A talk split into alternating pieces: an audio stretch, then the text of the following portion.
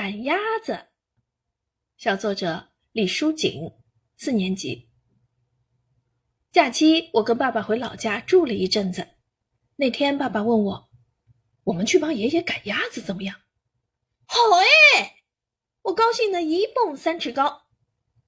来到离家不远的小池塘边，我看到了爷爷养的鸭子，白色的、黑色的、褐色的，它们聚在一起，姿势一致，一只脚立着，另一只脚缩到腹部。嘴插在翅膀下面，爷爷告诉我，鸭子在休息呢。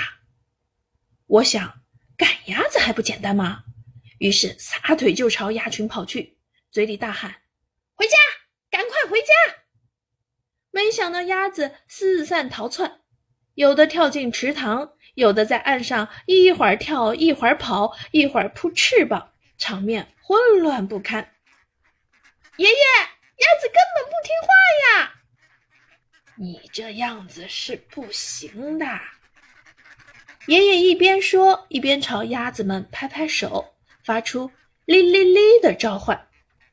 听到爷爷熟悉的喊声，鸭子们嘎嘎嘎的叫着，聚拢到一起，形成一个倒置的扇形，并在爷爷的引导下奋力朝鸭舍游去。动物也是通人性的。赶鸭子可不能凭蛮力啊！爸爸笑着说。听了爸爸的话，我暗下决心，一定好好学习赶鸭子的技巧，当好爷爷的小帮手。